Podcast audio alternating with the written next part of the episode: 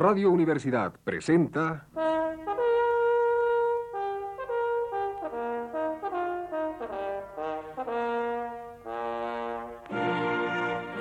Testimonios.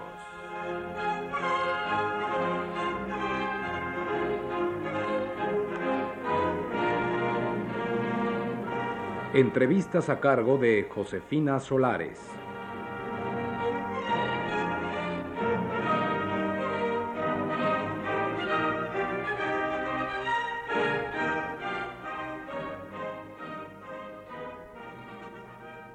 Noche está con nosotros el crítico de cine Jorge Ayala Blanco.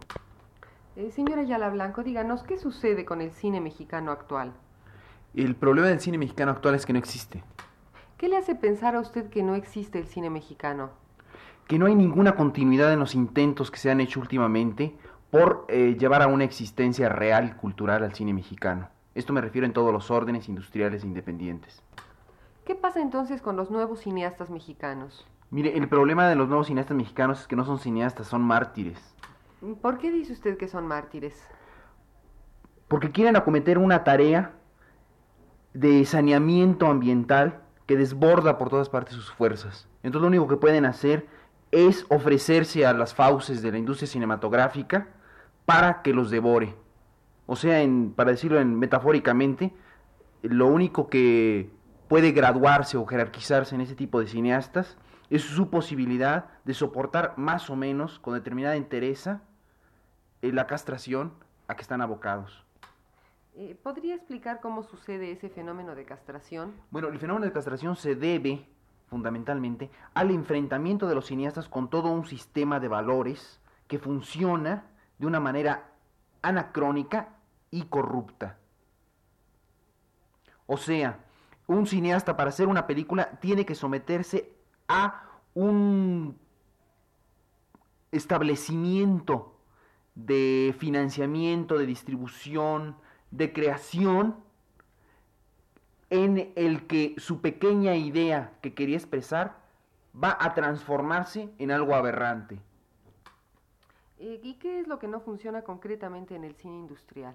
Mire, eh, yo creo que fundamentalmente lo que no funciona en el cine industrial es la libertad de los cineastas. O sea, no hay ninguna posibilidad de que un cineasta tenga mínima libertad de expresión dentro del cine industrial mexicano. Esto me va a preguntar usted también por qué no puede sostenerse una postura digna, una postura honesta o mínima libertad de expresión por parte de los cineastas. Esto se debe a la existencia de muchas formas de censura que impiden la libertad de expresión de los cineastas. Concretamente, estas cuatro formas de censura son las siguientes. Una precensura de los argumentos ejercida por la Dirección General de Cinematografía de una manera totalmente anticonstitucional. La segunda es la censura a que se somete la película en el, en el momento de ser clasificada para eh, niños, adolescentes, adultos, eh, sin tomar en cuenta que todos son para retrasados mentales. O sea, una censura que va a ser ejercida eh, eh, una vez que el producto ha terminado. Otra forma de censura, que ya es previa a estas dos, es la autocensura de los cineastas. Los cineastas no se atreven a presentar siquiera un argumento que tenga eh, mínima relación con los problemas vigentes de México porque saben a priori que van a ser rechazados. O sea, es una especie de paranoia generalizada de todos los nuevos cineastas mexicanos. La cuarta forma de censura, esta la ejerce directamente el Estado a través del Banco Cinematográfico, financiando películas que se sabe que por un lado son películas que no van a recuperar y películas que están dirigidas a una mentalidad de públicos analfabetas y a un público elemental que ya empieza incluso a rechazarlas en América Latina. O sea, los, barrios más ínfimos de América Latina, que es donde se exhiben estas películas, ya también se empiezan a rechazar. O sea, el cine mexicano es un cine coartado en su libertad por todas partes. Aparte de esto, podríamos analizar, otras formas de censura, que serían las, formas de censura eh, de los productores. O sea, si usted quiere tratar un problema desde un punto de vista, digamos un problema familiar, desde un punto de vista en que al productor, por su procedencia eh, de clase media, no le parezca, no le va a autorizar, le va a decir que eso es falso.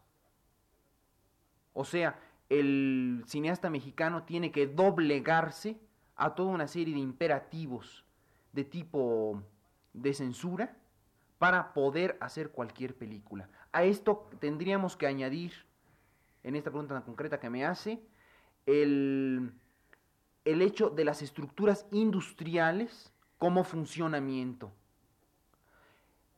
Existe, por ejemplo, y esto es una cosa primordial, el que un cineasta no tiene sino una mínima parte de la iniciativa para una película. Casi todas son las películas son de encargo.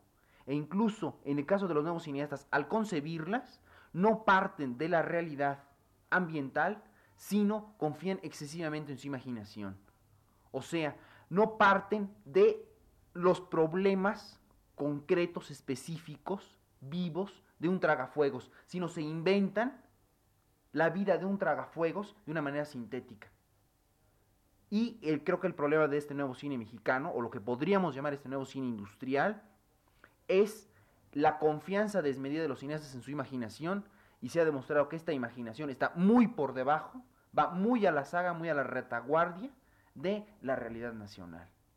O sea, el, cualquier persona que se pusiera a hacer cine, a imaginar una historia simplemente con qué narrara lo que realmente le atañe o lo que le platicaría a sus amigos en una charla, sería mucho más interesante que todas las películas que están haciendo actualmente. Me refiero concretamente a las películas de cinematográfica Marte, las películas de cinematográfica Marco Polo, de Alpha Centauri y todas las nuevas productoras. ¿Quiere decir con esto que el cineasta se encuentra en un callejón sin salida? Sí, mire, el cineasta se encuentra totalmente en un callejón sin salida que eh, lo amenaza incluso en su, no solamente digamos en su desarrollo, sino también en su propia subsistencia. Estos cineastas tienen que hacerlo porque tienen que comer, pero eh, lo hacen con mala conciencia. Entonces se llegan a tomar en serio su nuevo juego, pero no es más que un nuevo juego, un nuevo engaño, una nueva simulación, de acuerdo con la demagogia ambiental, o sea, con el cambio de poderes actuales dentro de la industria cinematográfica. Pero realmente no se ha modificado absolutamente nada. Siguen vigentes exactamente los mismos problemas actualmente con 30 nuevos realizadores que existían, los mismos problemas que existían hace 10 años. O sea, realmente no se ha avanzado en nada. Hay nueva gente, hay nuevas ideas, pero las nuevas ideas también se prostituyen, exactamente de la misma manera. Existe el, cineasta que tiene que aceptar un actor acartonado, em, llevar un equipo ya totalmente anacrónico, ¿verdad? No sé, 35 técnicos cuando solamente necesitaría un iluminador y un operador de cámara, aparte su director de fotografía, etcétera.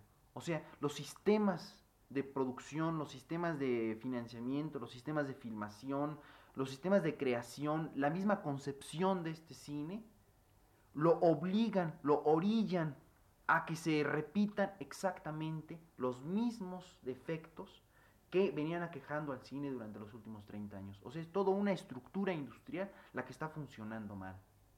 Usted me puede preguntar, bueno, no hay nuevos realizadores que valgan la pena. Yo le digo, quizá todos valgan la pena, pero son señores que no, no, no pueden eh, defenderse solos. Tienen que hacer el juego que les imponen. Si no, se quedan sin filmar. O sea, no es en contra de los cineastas contra los que estamos. Estamos en contra de aquello que está oprimiendo a los cineastas, que son eh, prácticamente todas sus condiciones de trabajo. Bueno, y este, dado todo esto que ha dicho usted, parece que el más grave problema es el de la autocensura. ¿Usted cree que todos estos nuevos realizadores son conscientes de, este fenómeno? Bueno, mire, yo creo que no existiría la autocensura si no existiera una censura eh, tan severa eh, como la que se ejerce actualmente en México. Digo, no, la, autocensura no salió de la nada. Salió porque hay una serie de valores entendidos en México en que nadie se atreve a decir las cosas por su nombre. Ese es el problema. O sea, yo voy a someterme hoy a ver si mañana puedo decir lo que realmente me interesaba. A ver si consigo el prestigio suficiente para que respeten mi libertad de expresión. Pero yo soy el mismo que no le estoy respetando ahora. Entonces mañana me dicen, no, pues usted ya se sometió. Y es el cuento de nunca acabar. O sea, sí existe una censura. Si no existiera esa, censura, la, sensibilidad, el interés de los realizadores se desbordaría.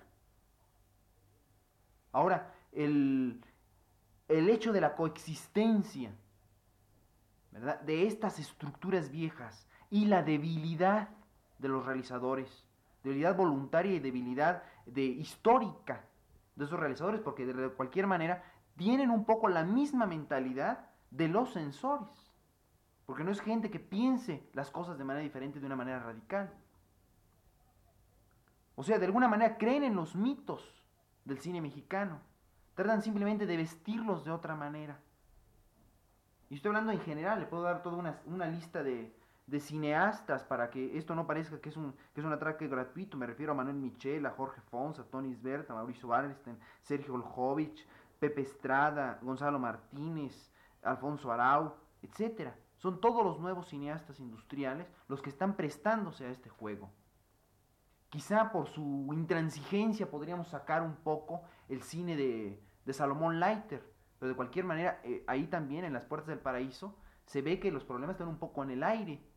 Aun cuando, claro, se muestre un disgusto real hacia lo que está sucediendo en México, ¿verdad? Concretamente el, la destrucción de toda una generación de jóvenes por eh, los problemas de, en fin, de drogas, etcétera, los problemas que tratan las puertas del paraíso. También aquí el contexto social y político está difuso. O sea, eso también podría achacarse incluso a la mejor película de todas estas, digamos, la que sería la excepción de la regla. Pero el caso actual de Lighter es que eh, nadie le podría financiar una película o encontraría terribles dificultades para hacerlo. No sé exactamente cuál sea su problema, pero el hecho de que no haya, no haya filmado es muy ejemplificante de lo, que estoy, de lo que estoy afirmando. Muchos de estos cineastas que le acabo de mencionar tienen terribles dificultades para hacer su segunda o su tercera película. ¿Por qué? Porque todo el sistema está coludido para que ellos no puedan expresarse. Y lo que pueden expresar son problemas pequeños de fotonovela, de novela rosa, ¿verdad?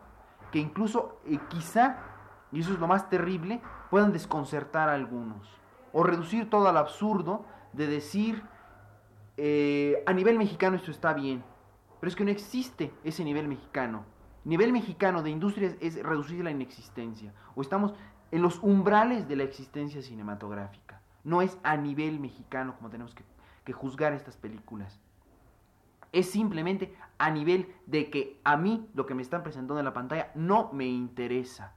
Son problemas que ya debían haberse resuelto. Son falsos problemas. Digamos, son películas, para decirlo en términos políticos, son películas revolucionarias, ni siquiera con respecto a la Edad Media. Son eh, películas revolucionarias con respecto a la Edad de Piedra. Señora Ayala Blanco, ¿y qué nos puede decir entonces del cine al margen de la industria?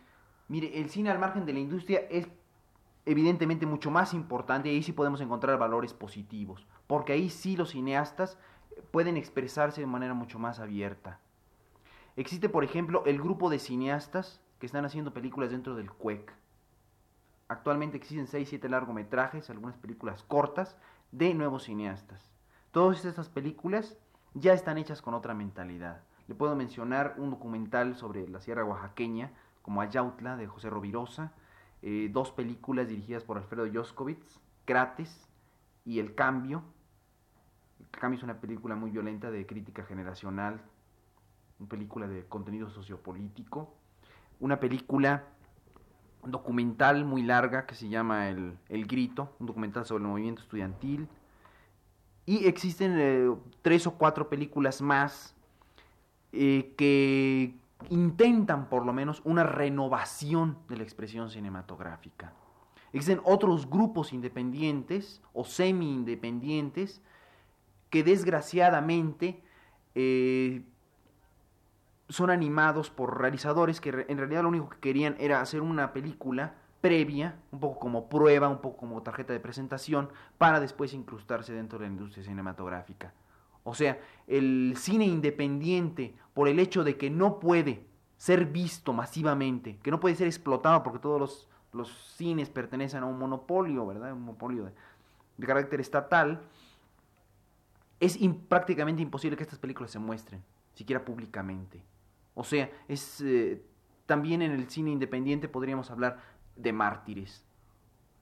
O sea, eh, para decirlo radicalmente, en México no hay cineastas, sino hay mártires y casos. Casos excepcionales, casos que por lo regular son aberrantes, como podría ser el caso de, Felipe Casals, podría ser el caso de Alberto Isaac, podría ser el caso de, Rafael Corquidi o el caso de Jodorowsky, que esos definitivamente pues, no pertenecen, son casos, digamos, que, que no tienen nada que ver con la cultura cinematográfica ni con la cultura secas, ¿no? Muchas gracias. Esta noche estuvo con nosotros el crítico de cine Jorge Ayala Blanco. Radio Universidad presentó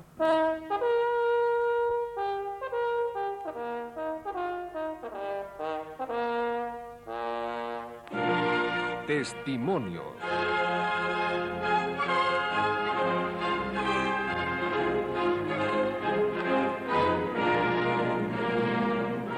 Entrevistas a cargo de Josefina Solares.